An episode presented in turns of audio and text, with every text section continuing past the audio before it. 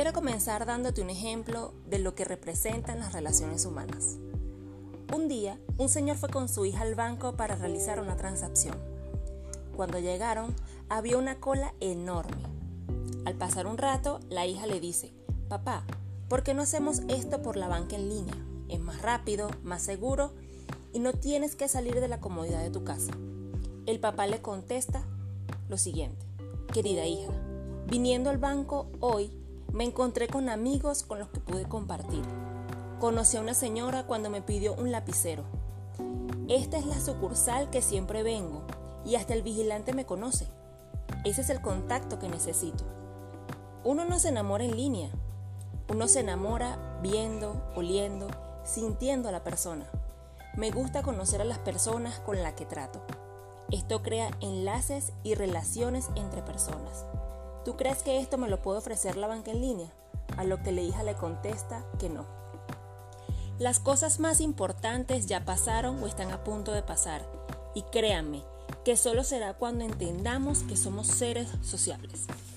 Ahora bien, conociendo ya la importancia, te comparto los tipos de relaciones que existen. Comenzaremos por las relaciones primarias. Estas se derivan por la motivación de crear un vínculo directo o lazos afectivos.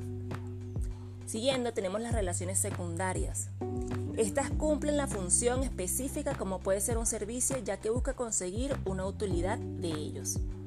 A partir de aquí, te voy a, mencionar las relaciones derivadas de las primarias y las secundarias.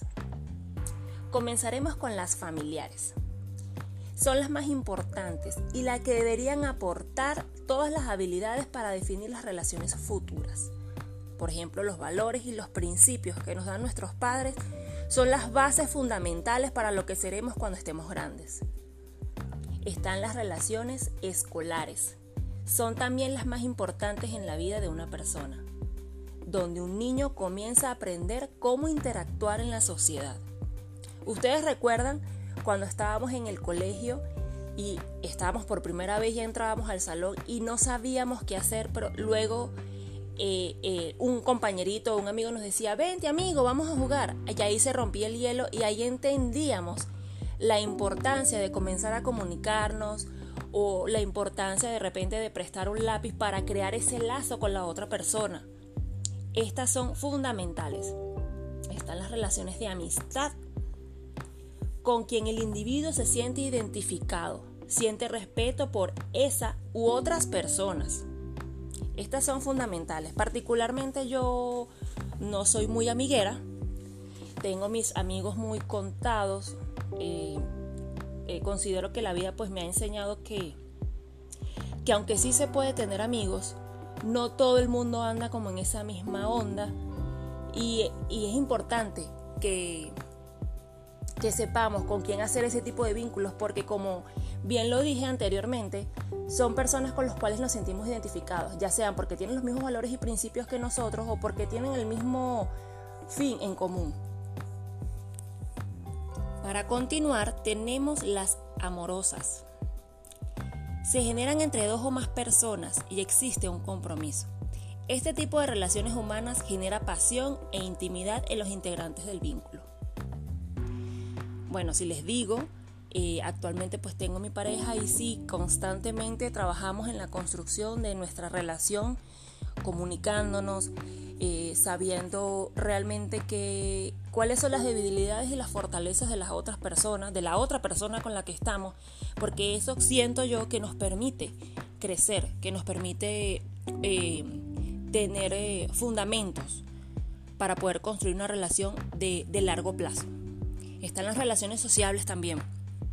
Aquí la persona usa su identidad personal, aunque a veces usa habilidades y herramientas de engaño para aparentar ser otra persona.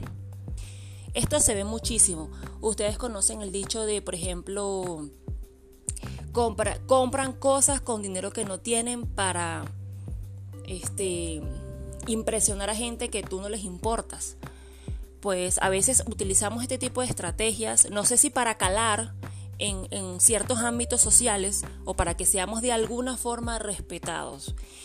Pienso que en este tipo de relaciones debemos ser un poco más este, conocernos realmente y saber qué es lo que realmente nosotros queremos. Para ser honestos con nosotros mismos más que todo.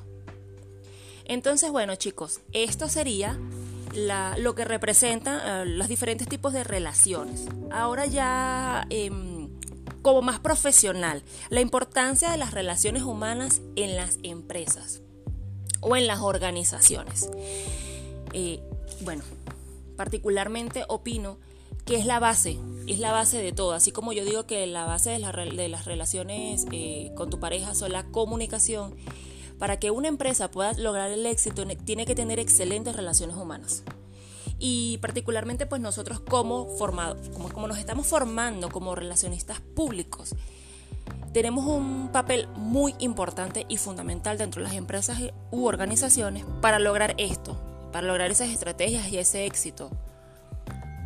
Son importantes para nuestra evolución, sí, pero también armonizan y crean la empatía necesaria y efectiva dentro de las empresas. Son un factor muy importante para alcanzar el éxito, no solamente con el cliente, sino también internamente, que pienso que la parte interna es lo más importante. Eh, actualmente trabajo en una empresa política y considero que mientras más unidos hemos estado dentro internamente, hemos logrado mayor éxito hacia afuera. Es como cuando dice, no puede ser, eh, tienes que ser luz en tu casa primero para después ser luz en la calle. Bueno chicos, espero les haya gustado este, este podcast y seguimos en contacto, seguimos conduciéndonos por este hermoso camino de las relaciones públicas. Estaremos conversando pronto.